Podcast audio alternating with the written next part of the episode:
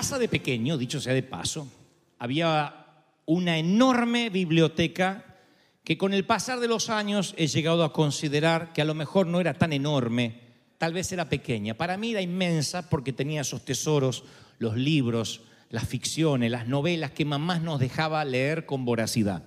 Había uno en particular que estaba ahí en- encajado en, en el resto y eh, recuerdo que lo había dejado para leer más adelante, se llamaba 20.000 leguas de viaje submarino, escrito por el gran Julio Verne, un adelantado de la época. Cuando sacó el libro, me di cuenta que ah, la imprenta había cortado mal las hojas. Seguramente te habrá tocado en alguna ocasión un libro así.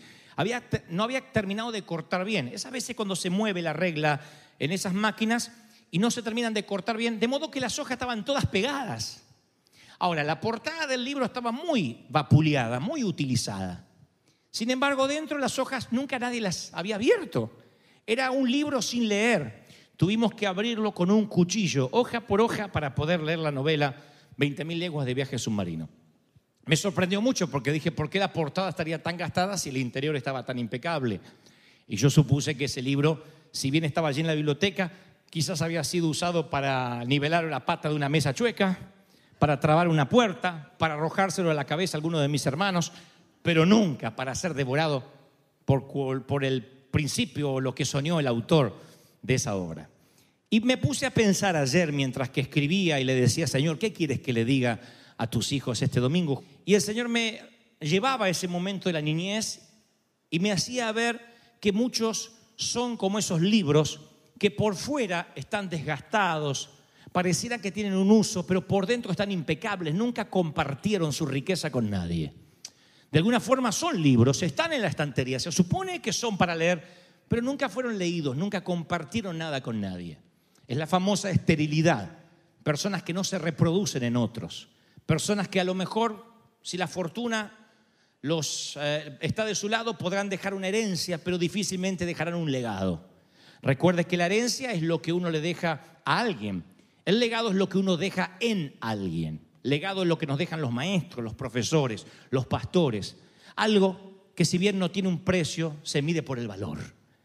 Y pienso cuánto de nosotros al final de nuestros días, cuando estemos llegando al ocaso de nuestra vida, habremos dejado legados en personas que nos pudieron leer, que dijeron, aprendí esto de, esta persona, aprendí lo otro, me enseñó, eh, crecí, me dejó algo que no pude olvidar. Muchos de nosotros contamos con esos legados. Muy pocos aquí recibieron una cuantiosa herencia cuando sus papis partieron a la eternidad. Pero la mayoría de nosotros sí nos dejó un legado de frases, de filosofía de vida. Esos legados son los que nos mantienen a veces, aunque no lo creamos en los momentos difíciles. El legado de la vieja, de la mi vieja, entre otras cosas, fue lee, lee todo lo que puedas. Tienes que ampliar, decía ella, tienes que usar el cerebro porque se te atrofia. Y yo pienso que una de las experiencias más tristes que puede tener un ser humano es despertar en la vejez y descubrir que solo usó una parte de su potencial. Porque dice la Biblia que Él dispuso que nosotros fuéramos seres conscientes, cerebrales. Yo digo, esta es una congregación que no hacemos que la gente cuando se bautice, además de los pecados, deje el cerebro en el bautisterio. Queremos que se lo lleve. Y hay algo que se llama el síndrome del desuso. No quiero que nadie se siente insultado, déjenme que avance. No quiero que me digan, nos está tratando que no usamos el cerebro, que lo tengo nuevecito. No, lo que trato de decir es que si uno deja de usar cualquier parte del cuerpo, aunque orgánicamente esté funcionando, incluso la mente, si uno no la ejercita, se atrofia. Y aprender no es un lujo, es una, una cuestión de mayordomía. Pero en algún lugar del camino uno deja de ampliar la mente y empieza a vivir de recuerdos. Y cuando uno empieza a vivir de recuerdos, deja de proyectar a futuro y empieza a rememorar el pasado. Y ese día uno empieza a dejar de vivir y comienza a morir, deja de aprender. Ese es el costo de la pereza mental. Cuando uno dice todo tiempo pasado fue mejor, ya las cosas no son como antes. Hay alguno que se ríe nervioso porque ya lo empezó a decir cuando juró que jamás lo iba a decir. Antes no era así. Cuando yo era joven estas cosas no pasaban. Tu hija dice, me quiero casar, ¿cómo te vas a casar si tenés 25 años? Te casaste a los 21, más. Era diferente, era otra juventud. ¿Han escuchado eso? Pero mamá, si tuviste tu primer novio a los 15, yo tengo 37. Sí, pero eres una niña, yo a los 15 era madura. Claro, porque siempre nos parece que tiempo pasado fue mejor. No necesariamente. Lo que pasa es que a veces nos quedamos estancados ahí y Dios nos da la, la, capacidad para seguir aprendiendo. De otro modo hay un costo por la pereza mental. Y mis queridos, esta es la base que quiero poner antes de transmitirles lo que creo Dios me dijo que les diga. En esta sociedad, quien no está mentalmente en forma, tiene gran peligro de sucumbir a las demás mentes. Esa es mi carga por los jóvenes, nuestros hijos, los hispanos. Porque nuestros hijos, si nosotros solamente formamos su alma, su corazón, recibe esto por fe, créelo y punto, y no lo ayudamos a pensar, a tener convicciones fuertes, la sociedad los envuelve de manera tal que un día no tenemos argumentos para prohibirle lo que ellos te dicen que es normal en su entorno. Un día viene y te dice, ¿me puedo poner un piercing acá? ¿Me puedo poner un piercing acá? Y uno dice, ¿está mal? No, técnicamente no. Pero uno a veces dice, ¿qué viene después de esa pregunta? ¿Puedo fumar marihuana? Todos fuman. Una vez estuve, la primera vez que estuve en Madrid, en España, a mí me sorprendió ver a los papis de las chicas de 13, 14 años, 12 o 13, recién desarrolladas como mujer, tratando de sacar la virginidad de encima. Porque la virginidad era considerada una enfermedad, que había que perderla, había que pedir a alguien que le ayude a sacársela y elegían al azar a alguien tan inexperto como ellas y en un trámite de dos, tres minutos en medio del dolor, la frustración y la vergüenza, se sacaban la virginidad de encima y se lo iban a contar a sus amigas. La presión social en una mente frágil hace estragos. Lo que debiera ser mínimamente algo devenido del amor, se hacía devenido porque todos lo hacen, porque todos lo tienen que hacer, porque no es malo, porque se estila, porque es snob porque es cool. Y ese novismo idiota, imbécil, afecta a nuestros hijos si no ensanchan la mente, si no les hablamos directamente, de frente, las cosas por su nombre. Lo que es pornografía, lo que es la homosexualidad, lo que es la masturbación, lo que es eh, eh, el vicio, cada cosa, si está bien, si está mal, no vamos a hacer un juicio de valores ahora. Lo que digo es que cuando una mente no se ensancha, no aprende, no se habla en una iglesia porque todo es pecado, porque hay que sugerir y que el que entienda, entienda. Allí afuera no te sugieren nada, es explícito.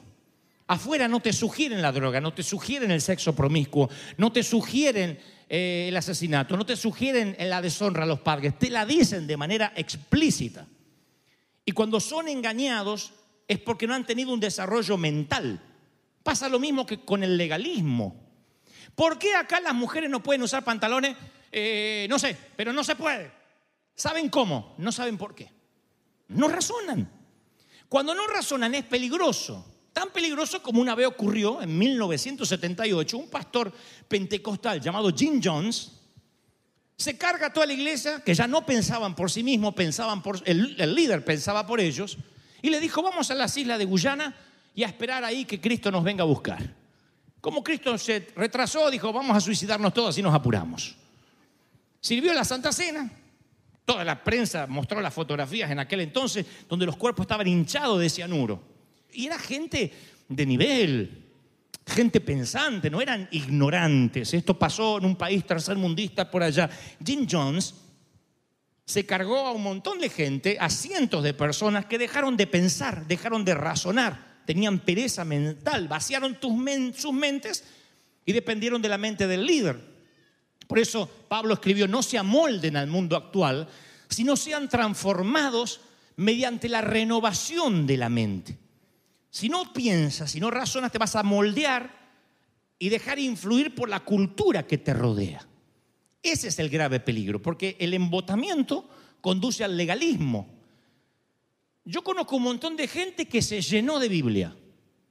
Son colegas míos, saben de Biblia porque egresado de este seminario, hicieron un posgrado allá, un recontra posgrado allá, pero me doy cuenta que cuando esa Biblia no es revelación, sino simplemente acumular información, me di cuenta que después son los más intransigentes, son los más inflexibles, las personas más rígidas, impermeables al cambio, a la innovación. No, eso no es de Dios. Atacan todo por las dudas, porque por las dudas del diablo. Ven diablo por todas partes. Si alguien le va bien, hizo un pacto con el diablo. Si alguien se lo ve bien, hizo un pacto con el diablo. Eso del diablo. Buscaban diablos Pikachu por todas partes. Claro. Porque no se cierra la mente. Y cuando se cierra la mente empieza la cacería de brujas. Eso no es de Dios. Eso no es de Dios. Empieza la iglesia, en vez de ser el escuadrón de avanzada, es el escuadrón de resistencia. Los que resistimos a los embates del diablo, y Dios nunca nos puso a resistir. Dijo, y las puertas del infierno no prevalecerán contra la iglesia que avanza. Oh, y avanza y empuja. Eso es la iglesia, ¿no? Bueno, ahora, Pablo dice, tienes que tener la mente de Cristo.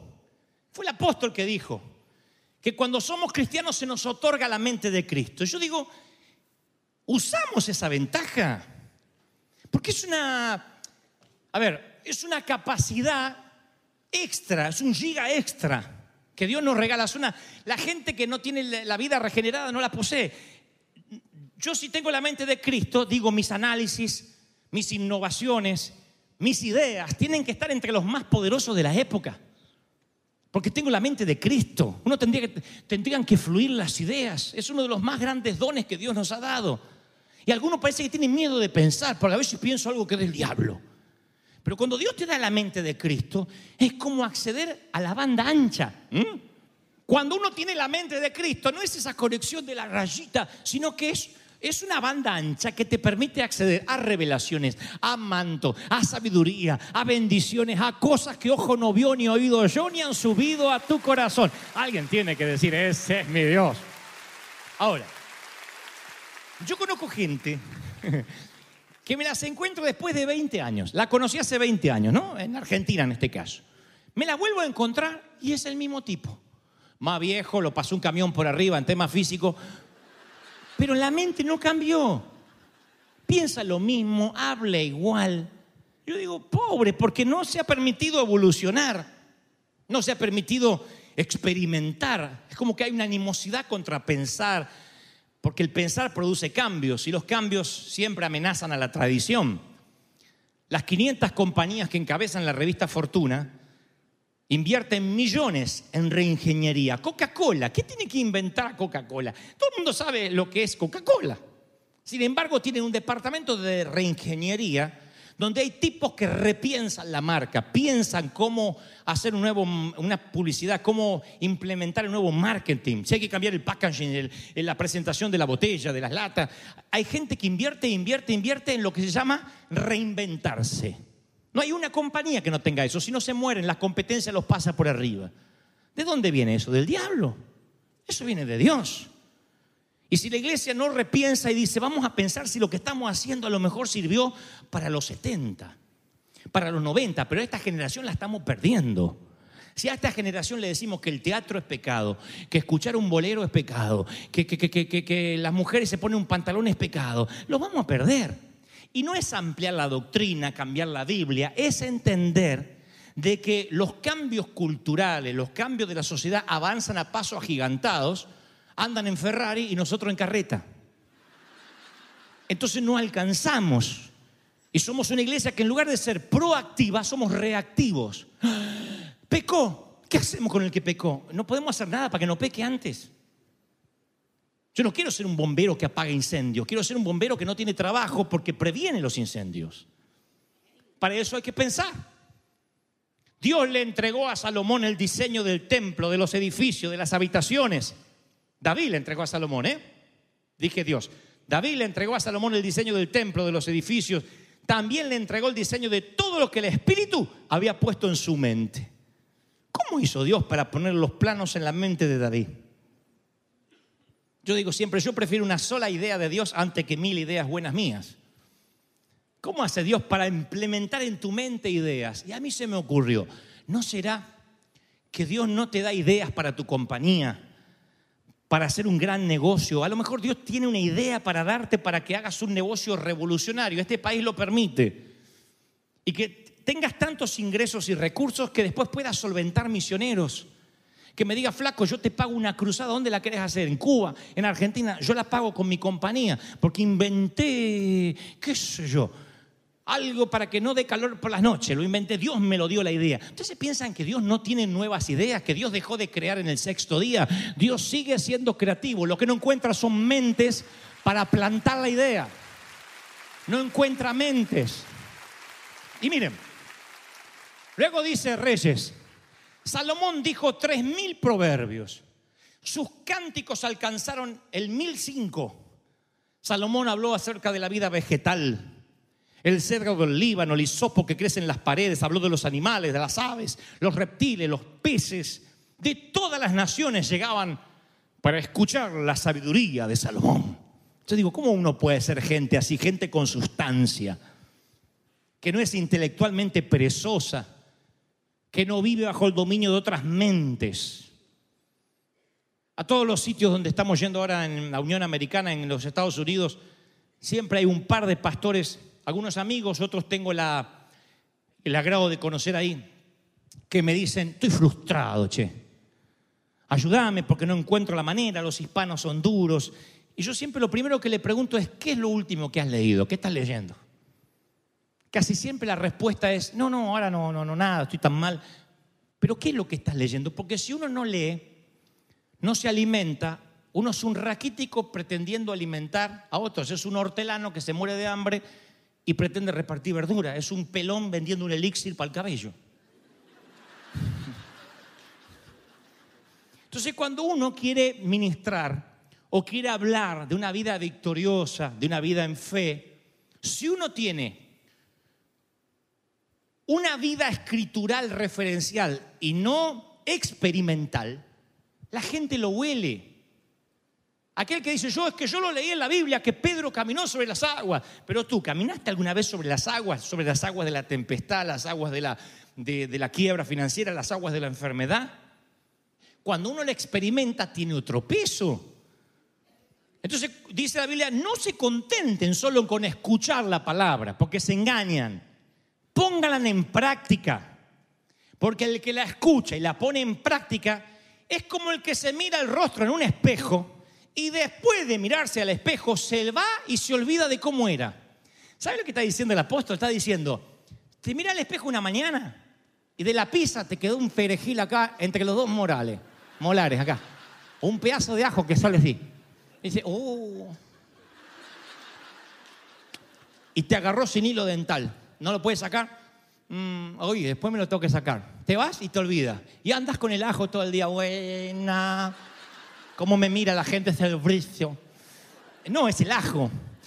Te olvidaste lo que miraste al espejo a la mañana. Y así es el que viene a la iglesia, porque al no perseverar en la palabra, se olvida lo que escuchó y no recibe la bendición de practicarla. Dice, nadie recibe crédito por oír las escrituras. No te hace cristiano venir a oír la palabra. Te hace cristiano como el examen. No es la escuela lo que te hace un estudiante, es el examen lo que te gradúa. Es poner en práctica lo que te hace un cristiano. Yo pongo en práctica. Alguien tiene que decirme, amén. Ahora, ¿por qué uno tiene que amar a, a Dios con toda la mente, porque yo creo que cuando uno más, eh, más conoce a Dios, más amplía la mente, más ama a Dios. Para mí no hay una dicotomía entre lo espiritual y lo intelectual. no son excluyentes. Algunos piensan, son espirituales y todo lo que es letra y cerebral ya no es de Dios. No, yo creo que las dos conviven muy bien. Porque cuando uno más conoce, más ama. Cuando más sabes el valor de algo, más lo disfrutas. Es así. El- los astrónomos cuando observan el cielo, los, astronautas, ateos, cerrados, al subir al cohete espacial y al ver las constelaciones allá arriba, los rusos, fue uno de ellos el que primero dijo, yo lo que sé es que esto solo lo pudo haber creado Dios. Esto no es el Big Bang, esto no es, esto lo hizo Dios.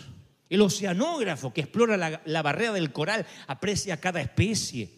Los músicos, los músicos van a una, ópera y, aprecian cada sinfonía, los acordes, los instrumentos. Dice, ¿viste ese violín? Yo fui alguna vez a una ópera y yo, que no tengo cero música, yo nada más toco de oído, en, una ópera, ¡oh, oh! dije, ¿cómo sufre esa señora? Tiene hemorroides, hagan algo. Pero el que, el que estaba ahí decía, ay, viste, como, ay, eso, ¿qué hizo Ofelia? ¿Qué sé yo? Para mí, para era todo igual, una, una, una señora grande que gritaba, eso era todo lo que yo veía. Porque no entendía de música. El que, el que adora de oídos, como dice la palabra, este pueblo de labios me adora, pero su corazón está lejos de mí. El Señor le dijo a la mujer samaritana, ustedes los samaritanos no saben a quién adoran. Cuando la adoración no tiene mente, está vacía. ¿Qué les molesta a las mujeres? Principalmente cuando están casadas y el marido mete la pata en algo. ¿No te molesta que tu esposo diga, está bien, perdón, perdón, perdón? Ya está, perdón. ¿Por qué? Por lo que sea que te haya ofendido. Esa, esa no la aceptas, esa disculpa. Es una disculpa vacía. Tú quieres que se arrepienta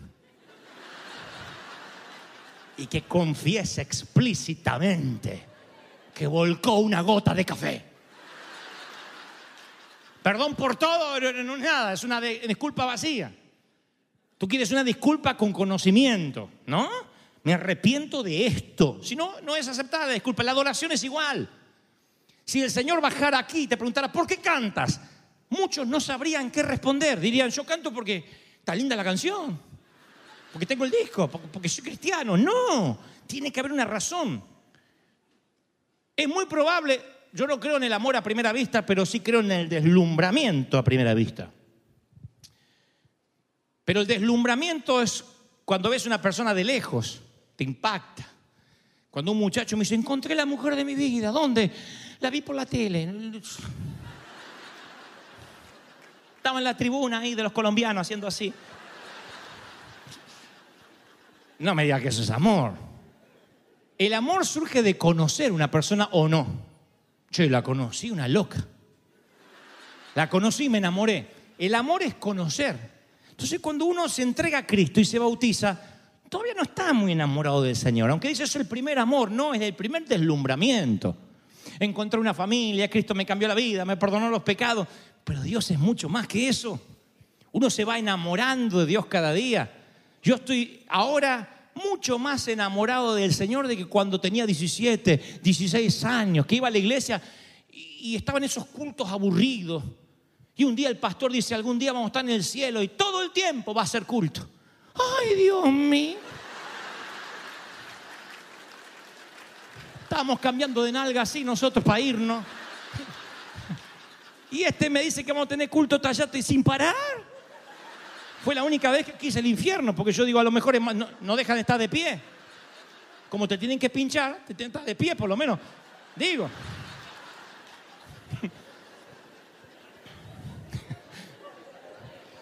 Yo no estaba enamorado del Señor.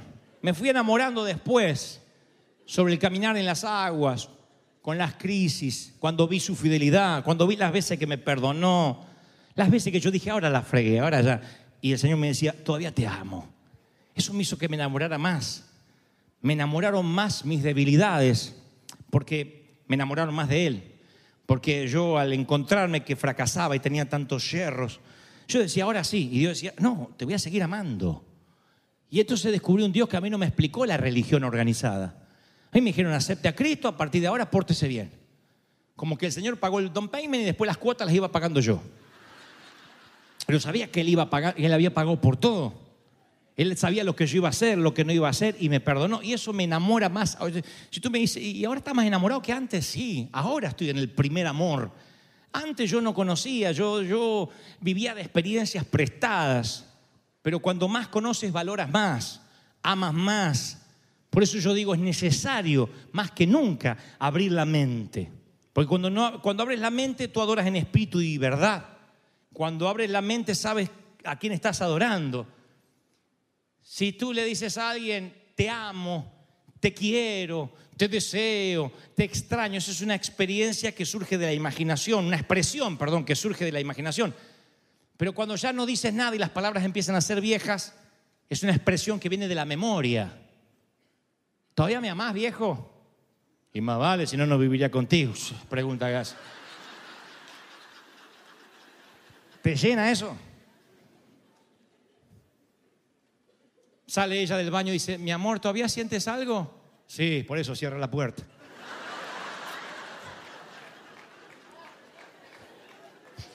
Alguno no entendió, no importa, después le explica en casa. La cosa es, la, la- la- metáfora es que si te está, enamorado. Eh, eh, todos los días busca la manera de decir cosas nuevas. Hay hasta, Dios dice que le alabemos con salmos nuevos. Porque hasta Dios se aburre de los cánticos viejos. Porque eso viene de la memoria, no de la imaginación. Necesitamos mente santa que componga canciones, hagan películas, redacten normas, pongan obras de teatro en el corazón de Broadway, menos críticos y más creadores, menos imitadores y más soñadores. Eso necesitamos. Ahora, ¿por qué Dios nos habla esta palabra hoy? Mañana comenzamos la cadena de los siete días. Son siete días donde vamos a eh, aplicar o, tomar las bendiciones de Abraham para nosotros. Son reales, son promesas que hasta el día de hoy gravitan. Todas tienen que ver con cosas que muchos van a tener que tomar creyendo, pero para eso hay que abrir la mente. Si yo no hago esta introducción hoy domingo de abrir la mente, la cadena va a pasar como una semana más de algarabía. Y hay gente que va a decir, yo no recibí nada. Y no es que Dios no te quiso dar, tu mente está, sigue siendo cerrada. Yo quiero que vengas a la cadena y que si yo digo, salten en un pie, es un ejemplo, tranquilo. Digo, salten en un pie. Tú salten en un pie porque es el pastor que así te sana, hacelo. Que lo hagan como tero. ¿Por qué? Porque es la fe lo que mueve la mano de Dios, la mente abierta, la obediencia. ¿Están preparados para eso? Dígame amén. Si crees que Dios habló, vamos, vamos, vamos, vamos. Celebra, celebra al Rey de Reyes y al Señor de Señores. Aleluya.